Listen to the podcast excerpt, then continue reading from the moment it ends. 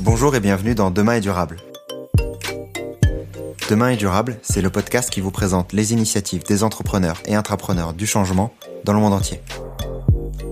Je m'appelle Antoine Grégo et lors de chaque épisode, nous partirons à la découverte de femmes et d'hommes qui œuvrent au quotidien pour aider la planète et la société à aller dans le bon sens. Ils nous partageront ce qui les motive, ils nous dévoileront leurs secrets ainsi que leurs conseils pour se lancer, en France comme à l'étranger. L'objectif, c'est de commencer à agir durablement dès demain et ainsi de devenir acteur du changement à notre échelle. Mais en tout cas, c'est vrai que dans le prix, il faut euh, penser de deux manières, euh, enfin de, deux façons différentes. Il y a le fait de peut-être arrêter de toujours vouloir le prix bas, euh, penser au prix juste. Quand j'achète quelque chose, bah, je, il faut penser en fait à l'impact de, l'argent que je vais donner pour les différents maillons de la chaîne qui ont permis de fabriquer ce vêtement. Dans cette seconde partie, nous avons échangé sur les matières les plus responsables. Autant vous dire que le coton traditionnel et le PET ne sont pas du tout en haut de la liste. Rim nous partage également ses conseils pour faire ses choix, tout comme nous explique pourquoi la mode responsable est pour l'instant plus onéreuse. Nous avons enfin abordé leur méthode pour évaluer les marques, tout comme les types de marques présentes sur leur application. Si tu souhaites toi aussi poser tes questions aux invités et mieux comprendre les enjeux écologiques, tu peux t'abonner à la newsletter, le lien est dans la description. Je laisse maintenant place à notre discussion avec Rim. Bonne écoute. Les, tissus qui sont utilisés sur le, produit en tant que tel, euh, on avait parlé dans un, épisode précédent euh, justement du coton biologique avec une, une entrepreneur au Brésil, euh, dans l'épisode 2 si vous voulez l'écouter. Quel est pour toi le, vêtement, enfin le, tissu, la matière première qui est la plus recommandable, on va dire, pour euh, les euh, euh, personnes qui souhaiteraient du coup acheter des vêtements? Si jamais tu as des des billes là-dessus, c'est une question qui me vient d'un auditeur ou d'une auditrice dans le cadre de la question aux invités de Demain Durable. Mmh. Euh, alors, c'est vrai que de toute façon, euh, moi, je, prône un peu. Euh, en fait, ce qu'il faut faire pour mieux consommer, je pense que c'est déjà changer la façon dont on pense peut-être déjà les achats. Je pense que la meilleure chose à faire, ça reste quand même de d'acheter que quand on a besoin. Comme tu le disais, c'est pas un besoin primaire, on n'a pas besoin d'acheter des, vêtements, euh, sauf s'ils sont troués, sauf si vraiment ça nous fait plaisir, il y a une occasion, c'est un beau souvenir, c'est un investissement. Euh, déjà, c'est peut-être de réduire ça. Ensuite, euh, le mieux, ça reste aussi euh, d'acheter peut-être de la seconde main, quelque chose d'occasion qui, du coup, euh, a un impact qui est amoindri. Et après, en effet, c'est d'essayer d'acheter quand on achète du neuf, en tout cas s'informer sur l'impact, euh, bah, l'impact sur euh, les différentes thématiques. Sur la partie environnementale, il y a des matières qui sont plus écolo que d'autres.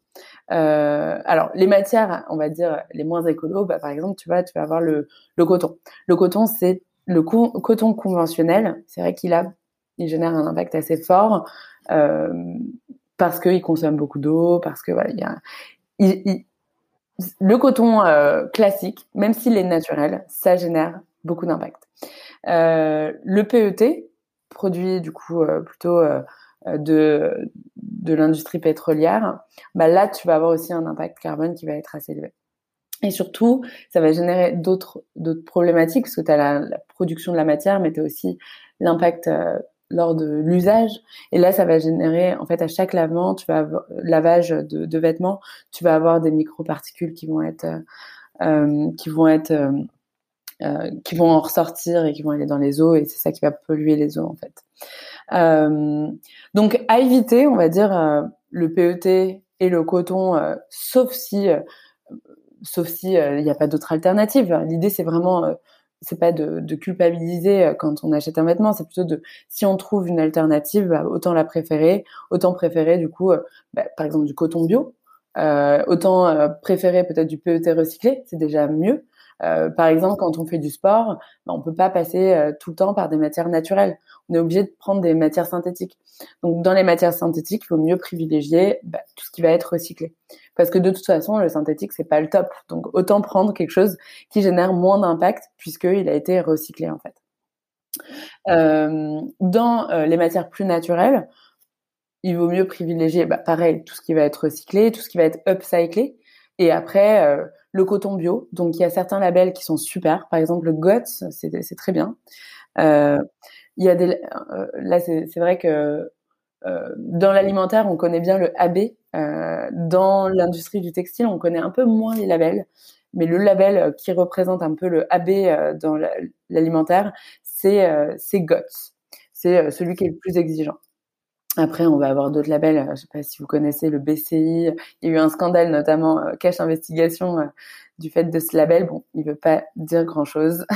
Donc, c'est plus un argument marketing qu'autre chose.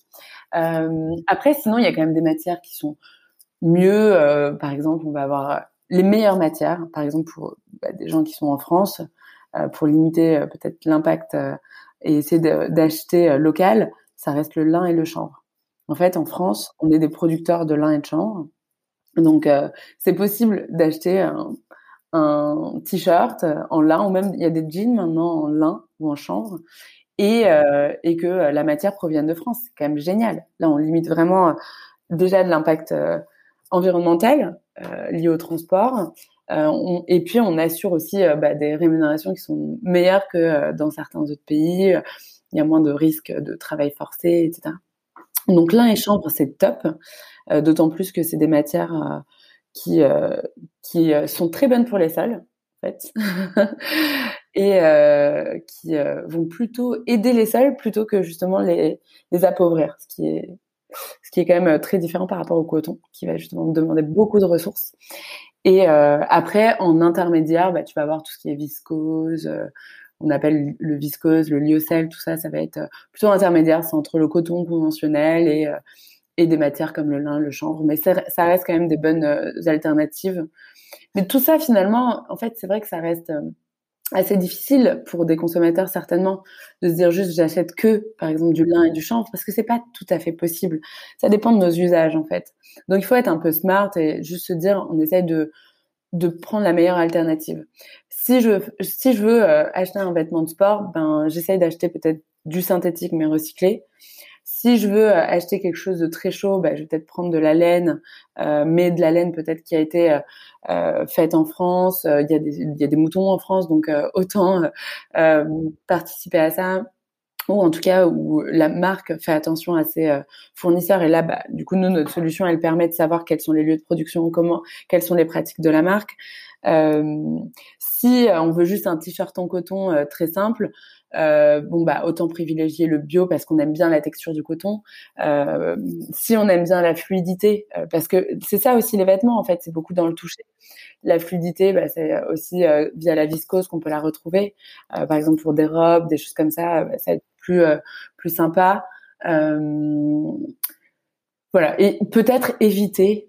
le, pour moi, le gros problème quand même de l'industrie aujourd'hui, c'est euh, quand euh, tu rentres dans un magasin un peu low cost, c'est le PET, quoi. C'est les matières synthétiques euh, que tu vas relaver mille fois parce qu'en fait, en plus, ça prend toutes les odeurs. Euh, ça relève, mais c'est terrible en fait. Donc ça, ça a évité. en plus de ça, ça, ça vieillit pas bien. Donc durée de vie bof, entretien bof, impact carbone et impact à la production bof à éviter. Enfin, il n'y a pas d'intérêt vraiment à utiliser de la, des matières euh, synthétiques. Euh, D'autant plus qu'il y a quand même des alternatives qui sont très bien, euh, notamment en viscose, en matière naturelle, quoi. Ok, très bien. Sur euh, sur la mode responsable, j'ai une autre question qui me vient de d'une auditrice ou, d'un auditeur qui m'a posé la question via le via la question des invités de demain et durable sur la mode responsable et sur le prix plus particulièrement. Euh, quand on pense à mode responsable, mode euh, éco-responsable, on pense au prix et on se dit euh, ça va être cher. Mm. pourquoi est-ce que c'est pour toi Est-ce que c'est vrai déjà? Mm. Et si c'est le cas, comment est-ce qu'on peut rendre ça accessible ou pourquoi mm. est-ce que c'est peu accessible pour la majorité des gens et comment est-ce qu'on peut faire pour pour y arriver? Ouais. Alors c'est un vrai sujet. Il y a en fait pour moi il y a plusieurs points. Il y a le le fait de je pense que déjà on est peut-être trop habitué à acheter des vêtements à très bas prix. Euh, mais en fait, acheter, euh, c'est fou comme on peut penser que des fois, euh, il y a certaines marques qui vendent des produits, enfin des, des t-shirts à 3 euros qui proviennent de super loin et ça coûte moins qu'un sandwich quoi du pain avec du saucisson par exemple coûte plus cher que finalement cette enfin cette ce produit qui a beaucoup de valeur ajoutée quoi qui a été fait qui a nécessité au moins quatre étapes, de la production de coton, enfin, et des, des gens qui ont travaillé dessus, etc. Euh, donc, je pense que c'est aussi de notre responsabilité en tant que consommateur de d'essayer d'acheter au prix juste. Euh, quand on achète, euh, euh, en fait, quand on achète un, justement quand on va chez le, le boulanger, euh, on va pas lui dire non, j'achète pas ton, sandwich à un euro euh, si si en fait euh, on se rend compte que l'acheter à 3 euros, c'est ce qui lui permet de, vivre en fait. Euh, et en fait, c'est la même démarche avec euh, les produits euh, qui sont des vêtements, c'est ou même l'alimentaire en fait, c'est la même chose. C'est de se dire qu'en fait, via l'achat des vêtements ou l'achat de produits alimentaires, on en fait on soutient une certaine économie. Donc, quand on achète un produit à un prix juste, on permet à la personne qui l'a créé de de se rémunérer, on permet euh, peut-être à ce qu'elle paye bien euh, ses euh, fournisseurs, etc. Donc pour moi, il y a la première question de qu'est-ce que finalement acheter trop cher ou acheter trop bas quel impact ça a et repenser peut-être est-ce que plutôt que de vouloir à tout prix acheter au plus bas prix euh, essayer tout simplement d'acheter moins et d'acheter de manière juste en fait euh, et de comprendre quel est le prix derrière mon produit euh, ça, c'est la première chose. Et après, c'est vrai que euh, on peut pas euh, vouloir. si on est habitué à acheter des, des t-shirts à 3 euros, bah, vous n'allez pas trouver un vêtement responsable à 3 euros. C'est pas possible. Quand on comprend justement l'ensemble des étapes euh, qui sont nécessaires pour fabriquer ce vêtement, si même vous vous preniez du tissu et que vous le euh, vous faites votre propre do it yourself, euh, vous le euh, enfin c'est vous qui faites toute la couture, etc. Vous allez voir qu'il va pas être à 3 euros. donc euh, donc il faut accepter en fait mettre un certain prix et et et, et, peut-être même plus se méfier du bas prix en fait. C'est ça le, le, truc. Parce que s'il est au bas prix, c'est certainement qu'il est que c'est au détriment de de, de peut-être des travailleurs qui euh, qui sont euh, très mal payés en fait pour faire pour faire le produit. Donc ça c'est la première chose. Et après c'est sûr que euh, l'idée générale c'est de faire en sorte que ce soit pas qu'une question de marché, enfin de en fait ce qu'on voit aujourd'hui dans le secteur de la mode c'est que la mode responsable c'est ça reste quand même une très faible partie de l'offre qu'on a en tant que consommateur. Euh, mais on est d'accord, c'est pas normal. Normalement, euh, quand on achète un vêtement, en fait, c'est fou de se dire que fait, quand on achète des vêtements, potentiellement, c'est irresponsable en fait. Du coup, c'est pas responsable, ça veut dire que c'est irresponsable et, et c'est euh, ce qu'il y a en majorité dans le marché aujourd'hui. Donc, ça veut, qu'est-ce que ça veut dire Ça, ça veut dire que c'est pas, c'est aussi de la responsabilité des entreprises et de notre gouvernement de faire en sorte que la mode responsable soit la norme. Que, en fait, on ne nous propose plus des vêtements qui ont pu potentiellement être fabriqués dans des conditions indécentes par des esclaves, euh, qui ont pu polluer euh, euh les cours d'eau euh, ou euh, générer trop d'impact, que soit ça, ça soit interdit.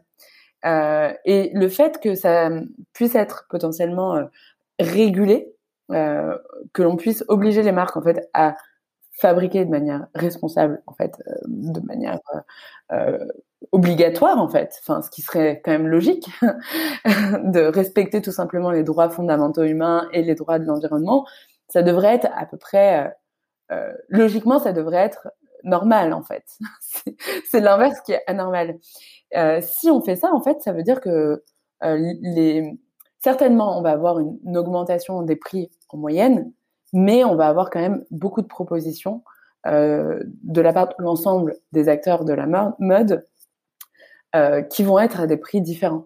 C'est juste que là, quand vous, vous pensez euh, mode responsable, vous dites, bah, il y a peu de marques. Les marques que je connais, elles sont quand même petites. Du coup, elles font peu d'économies d'échelle. Du coup, c'est des marques, en fait, c'est qu'aujourd'hui, la plupart des marques de mode responsables, c'est des marques de créateurs. Et vous les payez à un prix de créateur, en fait. Le truc, c'est qu'il faudrait que l'ensemble du marché soit de la mode responsable pour faire en sorte que ce soit plus que des créateurs, que, qui en fait des créateurs qui aient leur prix, parce qu'en fait c'est des créateurs, et euh, bah, des vêtements accessibles, mais qui sont faits de manière euh, responsable par les marques. Mais en tout cas, c'est vrai que dans le prix, il faut euh, penser de deux manières, enfin de, de deux façons différentes. Il y a le fait de peut-être arrêter de toujours vouloir le prix bas, penser au prix juste. Quand j'achète quelque chose, bah, il faut penser en fait à l'impact de, l'argent que je vais donner euh, pour les différents maillons de la chaîne qui ont permis de fabriquer ce vêtement. Et après, il y a en effet le fait de, de faire en sorte que le secteur bouge. Et pour que ça bouge, bah, il faut, qu'en tant que consommateur, en tant que citoyen, euh, on demande aux marques de euh, même les marques, on va dire mainstream, euh, on leur demande en fait de produire de manière responsable, de manière à respecter les droits fondamentaux. Ça devrait pas normalement. Enfin, c'est fou quand même qu'aujourd'hui, quand on achète un vêtement, potentiellement, il est fait par des Ouïghours euh, qui sont forcés à travailler. C'est c'est quand même dingue de dire ça. Normalement, c'est juste pas autorisé en fait. Normalement, il devrait y avoir un truc légal qui ferait que c'est pas normal en fait. Sur les marques que vous que vous avez, est-ce que c'est uniquement des marques euh, entre guillemets éco-responsables mm. ou est-ce que vous arrivez à aller euh, chercher des euh, des mastodons qui ont peut-être un peu plus peur de montrer leur d'être un peu plus transparent disons. Ouais.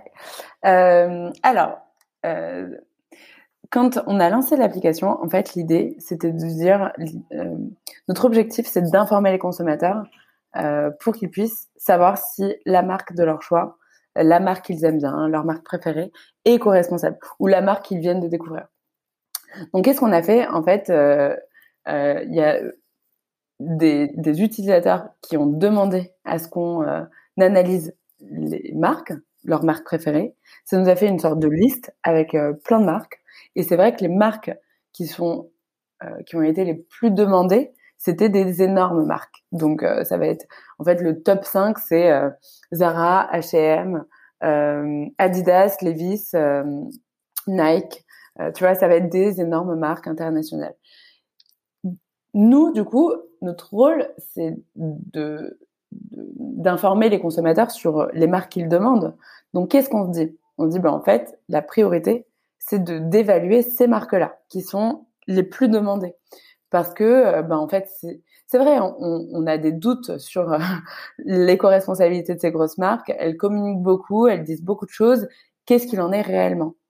Est-ce que euh, Fashion, comme acteur tiers indépendant, euh, avec cette méthodologie que vous avez développée et avec notre le fait de vérifier euh, chacune des déclarations et leurs sources, vous pouvez les analyser. Donc nous, c'est notre rôle de faire ça. Comment on s'y prend? Donc quand les marques sont très très demandées, on va nous-mêmes faire de l'investigation et rechercher des informations sur les pratiques de ces marques. Donc par exemple, par rapport à Nike, on a allé regarder l'ensemble de leur site, par rapport à H&M aussi, on a lu des rapports qui font 250 pages où il y a écrit beaucoup de choses et on regarde que les pratiques. Donc des fois il y a écrit beaucoup de choses, mais euh, en pratique il n'y a pas grand-chose. et ensuite, euh, ça en fait nous ce qu'on va faire c'est qu'on va bah, ça va nous permettre de remplir une sorte de questionnaire euh, qui est assez euh, précis, assez factuel. Et ce questionnaire, ensuite, on l'envoie à la marque. Donc, par exemple, on l'envoie à Nike. On lui dit, voilà, Nike, voici ce que nous avons trouvé concernant vos pratiques. Si vous voulez ajouter des informations euh, concernant peut-être des choses qu'on n'aurait pas vues, qui sont pas écrites sur votre site web, etc., vous pouvez le faire. Voilà comment faire. Et on leur laisse un délai de 30 jours s'ils souhaitent participer. Euh, S'ils ne nous répondent pas dans les 30 jours, on référence leur marque sur l'application. Donc, il y a écrit la marque n'a pas participé. Euh, et à tout moment, en fait, elle peut euh, participer gratuitement. La marque, elle peut toujours euh, revenir vers nous et nous dire, bah voilà, en fait, euh, je vous envoie les documents, les nouvelles pratiques, etc. À tout moment, c'est gratuit. Elle peut le faire tout au long de l'année, quoi. Voilà. Donc c'est comme ça qu'on a commencé. Euh, au début, justement, dans les 50 marques que l'on avait référencées en septembre 2019, euh, bah, il y avait déjà en fait 25 marques qui participaient, notamment des très grosses, notamment Levi's, etc. Euh, donc, on les, notre objectif, c'est de les convaincre à être transparents, à nous, à nous communiquer leurs pratiques et d'accepter surtout qu'on les affiche euh, sur notre application, quelles que soient les notes. Donc, euh, que la note soit bonne ou mauvaise, il faut accepter de se faire évaluer par un, acteur indépendant. Euh, et il n'y a pas de, il a pas de droit de regard. C'est pas, tu peux pas négocier sur non tel critère je veux pas être évalué là-dessus parce que je vais avoir des mauvaises notes, etc. Voilà. Donc ça c'est ce qu'on a fait au début. Ce qui s'est passé ensuite, c'est que bah, il y avait de plus en plus, comme on a lancé l'app, il y a eu de plus en plus de marques qui ont été demandées. Aujourd'hui, il y a près de 2000 marques différentes qui sont demandées. Donc, euh, tu vois, il y en a beaucoup. Nous, on fait toujours cette liste de priorités. Euh, donc, chaque mois, on a le temps d'évaluer à peu près entre 30 et 40 nouvelles marques. Donc, c'est ce qui fait que, notamment, ça augmente. Et il y en a de plus en plus qui participent. Donc, une fois sur deux, euh, les marques nous répondent, en, tu vois, avant le référencement. Donc, c'est plutôt cool. Ça veut dire que les marques, en général, elles ont tendance quand même à accepter de jouer le jeu, de la transparence, de se faire évaluer, quelle que soit leur note finalement. Parce que tu vas voir sur l'application, il y a des marques qui ont des bonnes notes quand elles ont participé et des fois non pas forcément. Et à côté de ça, à côté de ça, tu as aussi des marques qui viennent vers nous et qui sont euh, intéressées pour se faire évaluer parce qu'on a un top marque et le top marque, ça leur permet notamment bah, de se rendre plus visible auprès de nos utilisateurs. Et donc là, ça va être en effet plutôt des marques qui viennent vers nous qui sont plus éco-responsables, qui disent bah, c'est trop cool, je vais me faire évaluer, je vais montrer aux gens.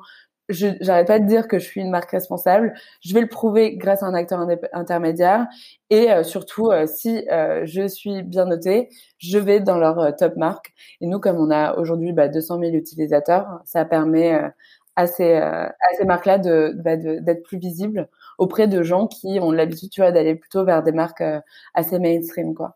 Très bien. Et sur les, les grosses grosses marques dont tu parlais au début, est-ce qu'il y en a certaines qui ont été suffisamment transparentes pour répondre à votre questionnaire ou c'est encore compliqué de ce côté-là? Alors, en fait, il y a quand même beaucoup de marques. Aujourd'hui, il y a plus de 180 marques qui ont accepté de participer. Donc ça, c'est top. Une marque sur deux, c'est une grosse marque. Euh, une marque sur deux vient vers nous euh, plutôt éco-responsable. Euh, quand une marque participe avec nous, elle fait un effort quand même de récolte de données. franchement, notre fichier est quand même très complet. Ça c'est, enfin, tout le monde peut le dire.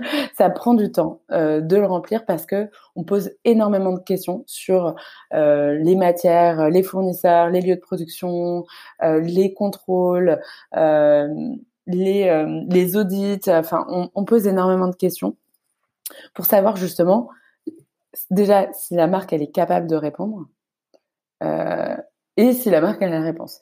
En gros, des fois tu des marques qui n'ont pas forcément la connaissance. Parce qu'en fait, bah, tu leur dis, c'est quoi les fournisseurs euh, de coton? Ils savent pas. Donc là, en fait, ils n'ont pas la capacité de répondre à cette question.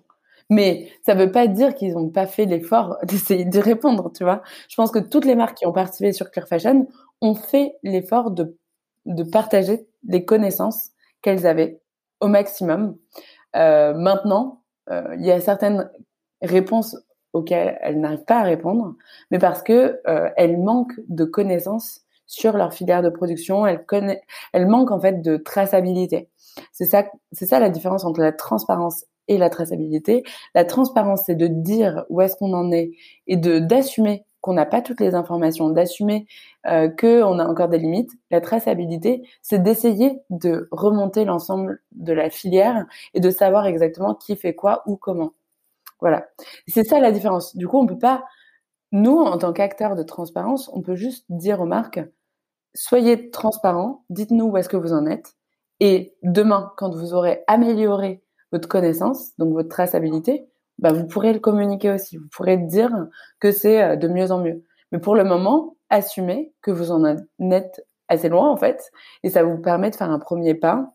Vous êtes transparent et euh, et de, faire en sorte, en fait, c'est comme une note, comme un élève, quoi.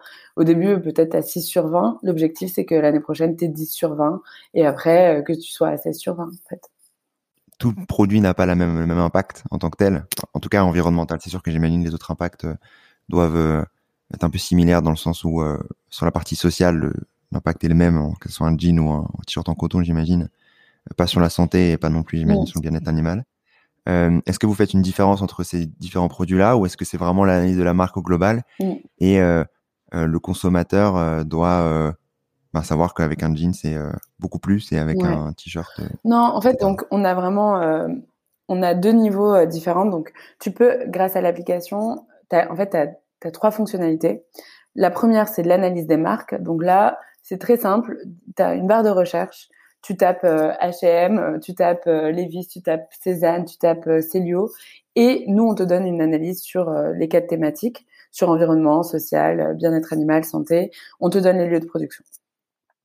Par contre, maintenant, si tu veux analyser des vêtements en particulier, donc un jean, tu veux connaître sa note, bah, tu vas avoir une note sur 100 et un détail par thématique. Donc pareil, impact environnemental du jean, impact euh, conditions de travail, euh, santé, bien-être animal, tu vas voir aussi potentiellement les lieux de production. Si tu veux comparer toi, du coup, après euh, différents produits entre eux, bah, si tu compares un jean avec un t-shirt, ça n'a pas trop lieu d'être. Mais tu, tu, peux comparer deux t-shirts entre eux. L'analyse, elle est faite en fonction du fait que c'était un jean, euh, ou euh, des t-shirts, mais toi, tu vas pas dans ton usage. C'est pas intéressant en fait de comparer un jean avec un. Tu vas vouloir découvrir les notes du jean et les notes d'un t-shirt pour essayer peut-être de trouver le t-shirt avec le moins le, moins d'impact. Euh, mais euh, mais tu vas pas comparer un jean avec un coton parce que en effet les, les impacts vont être différents quoi. Mais du coup la note est bien entendu différente dans le dans l'application entre parce que tu disais en fait, euh, chaque vêtement a son sa propre note en fonction de bien entendu la marque. Enfin, t'as la marque puis les vêtements. Oui, c'est ça. On a vraiment des notes par produit. Tu as des notes par produit et forcément, en effet, dans la manière dont on évalue, on évalue en fonction des catégories de produits. C'est pour ça qu'on, en gros, c'est pour ça qu'on demande par exemple euh, quelle est la catégorie de produit du vêtement. Donc, est-ce que c'est un pull ou un jean? Parce que en fonction de si c'est un pull ou un jean, ou autre chose, euh, il va y avoir des impacts potentiellement différents en fait. Euh, J'ai vu d'autant plus qu'il y avait une, une, nouvelle fonctionnalité, bon, qui est peut-être pas si nouvelle que ça maintenant, euh, avec le, le scan euh, des, euh, des, différents codes barres qui permet d'aller bah, justement de faire cette, cette sélection au, cas par cas en fonction des, des différents vêtements, ce qui est honnêtement un, un, vrai game changer dans le dans le secteur. Donc félicitations pour ça. je voulais avant de terminer sur euh, sur euh, tes conseils sur peut-être euh, pour se lancer sur, les thématiques de l'écologie, sur l'impact, etc. Les personnes qui nous écoutent, bien entendu, ont envie d'en apprendre plus sur sur l'écologie, ce qui ce que tu as pu nous partager, mais également sur comment est-ce que toi tu as fait pour pour te lancer et quels sont les, les potentiels conseils que tu aurais sur ces thématiques-là d'impact? Alors, des conseils pour se lancer euh, dans l'entrepreneuriat quand on a en fait un projet euh, social ou écologique. Euh, bah déjà, je pense que la première chose, c'est d'être passionné, quoi. Parce que quand on est passionné, c'est très simple d'aller chercher des informations, d'aller chercher des ressources que ça, moi, ça me passionne personnellement. Donc, euh, je compte pas du tout le temps euh, que je passe à regarder des reportages Arte euh, sur la fast fashion, à écouter des podcasts sur l'écologie.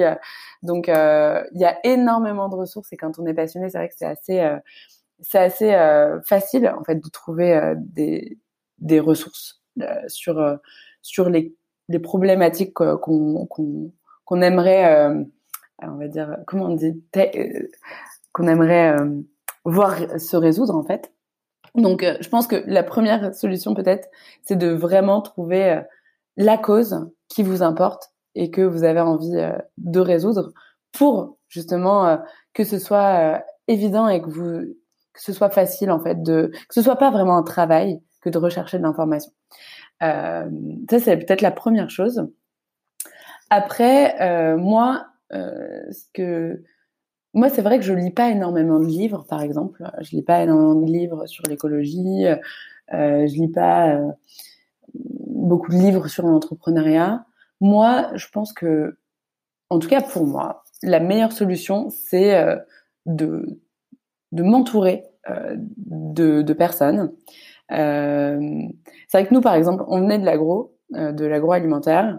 bah pour s'intéresser au secteur du textile, qu'est-ce qu'on a fait? On est allé voir des experts, des experts du secteur du textile, des experts de l'environnement. Il faut être assez humble, je pense. On est, on n'est pas expert de tout et on a tous euh, des manques de connaissances. Autant aller voir ceux qui ont énormément de connaissances parce qu'en plus ils seront très contents de partager leurs connaissances avec quelqu'un qui s'y intéresse réellement en fait. Euh, donc nous, euh, c'est vraiment ce qu'on a fait beaucoup. C'était euh, de réussir à s'entourer euh, par plein d'acteurs différents qui sont spécialisés sur les sujets environnementaux, bien-être animal, etc., et qui euh, peuvent nous donner des conseils pour qu'on développe nos, qu'on puisse développer notre projet. Euh, quand on est convaincu du projet et quand euh, quand on contacte la bonne personne, a priori, franchement, euh, elle est euh, elle est contente en fait de partager pour pour aider quelqu'un pour qu'il puisse monter son projet. Donc moi, c'est vrai que pour trouver des ressources, le mieux c'est c'est de contacter des experts en fait du sujet.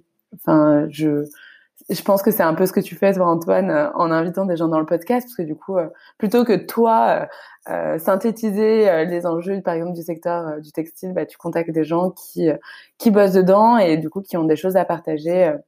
Moi, je trouve qu'on apprend énormément de ça parce qu'on apprend à la fois en termes de connaissances, mais aussi on apprend de leur expérience. Donc, les choses qui qui ont peut-être fait, mais qui, ont qui ont été des échecs, bah, ils peuvent le partager aussi, et donc ça nous évite de refaire les mêmes échecs. Euh, voilà.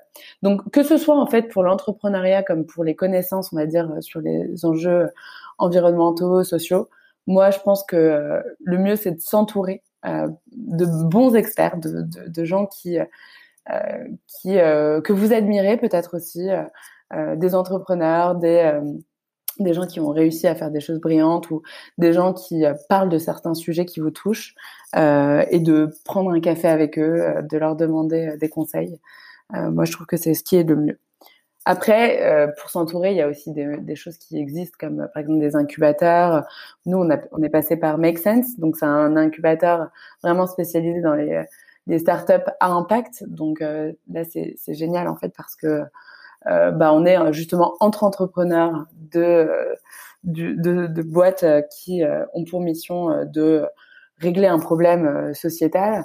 Et bah, c'est trop bien de partager justement les différents différents challenges qu'on peut avoir en tant qu'entrepreneur parce qu'il y a énormément de problématiques ne serait-ce que de passer en fait d'une idée à un projet c'est ce qui est certainement le plus difficile. En fait pour moi le plus difficile, c'est de passer euh, de quelque chose qu'on a dans la tête à quelque chose de vraiment euh, d'un vrai projet en fait, un prototype ou euh, bah, un produit.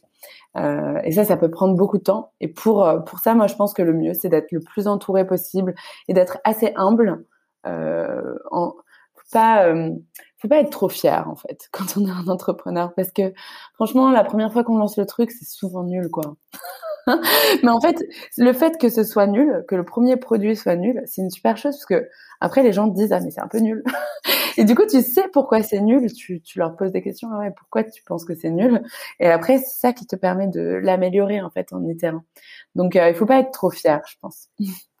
ok, très bien. Donc du coup euh, s'entourer des euh, des bonnes personnes, moi je le, je le confirme d'autant plus et euh, les gens sont très accessibles d'autant plus dans ce secteur-là. Donc mm en tout cas, comme euh, comme l'exemple d'aujourd'hui où tu as accepté d'être euh, interviewé dans le cadre du podcast et euh, et prendre du recul sur ce qu'on fait et être le plus humble possible pour pour arriver à, à, mieux mieux mieux assimiler, on va dire, les, les défauts de, du produit au, au départ pour mmh. pour mieux l'améliorer. Euh, très bien. Euh, je vais finir du coup sur cette sur cette belle note.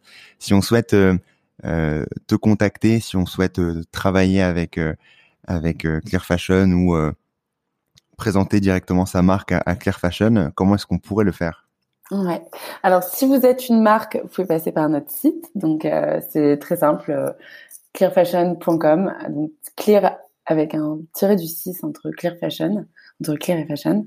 Là, il, y a un formulaire, vous pouvez vous référencer et il y a des personnes de mon équipe qui vont vous contacter dans les jours qui suivent. Et si vous êtes un utilisateur, un consommateur ou potentiellement même une potentielle, un potentiel talent que l'on mmh. pourrait avoir dans notre équipe qui viendrait avec nous dans cette aventure, euh, vous pouvez nous contacter via Instagram. On a un compte euh, qui s'appelle Clear Fashion. Euh, vous pouvez me contacter moi via LinkedIn si vous voulez. et par mail, vous pouvez contacter notre team. donc c'est hello at clearfashion.com. je te donnerai peut-être des éléments, Antoine. Et je partagerai ça dans les notes. Voilà. Donc si jamais il y a un sujet pour moi, ils me le transfèrent. Ok, nickel, très bien. Bah, merci beaucoup pour ton temps, Rim. Bah, merci à toi, Antoine, pour cette invitation. Ravi d'avoir échangé avec toi. Merci d'avoir écouté cet épisode. J'espère que tu l'as aimé. Comme tu le sais, l'objectif de demain est durable et que chacun puisse mieux comprendre les enjeux écologiques, les solutions qui existent, tout comme avoir des clés pour agir à son échelle. Si tu veux m'aider à faire connaître Demain est durable et me soutenir dans cet objectif, tu peux laisser un commentaire et une note 5 étoiles sur Apple Podcast. C'est ce qui permet à demain est durable d'être visible du plus grand nombre et ainsi d'accélérer le changement. À très vite.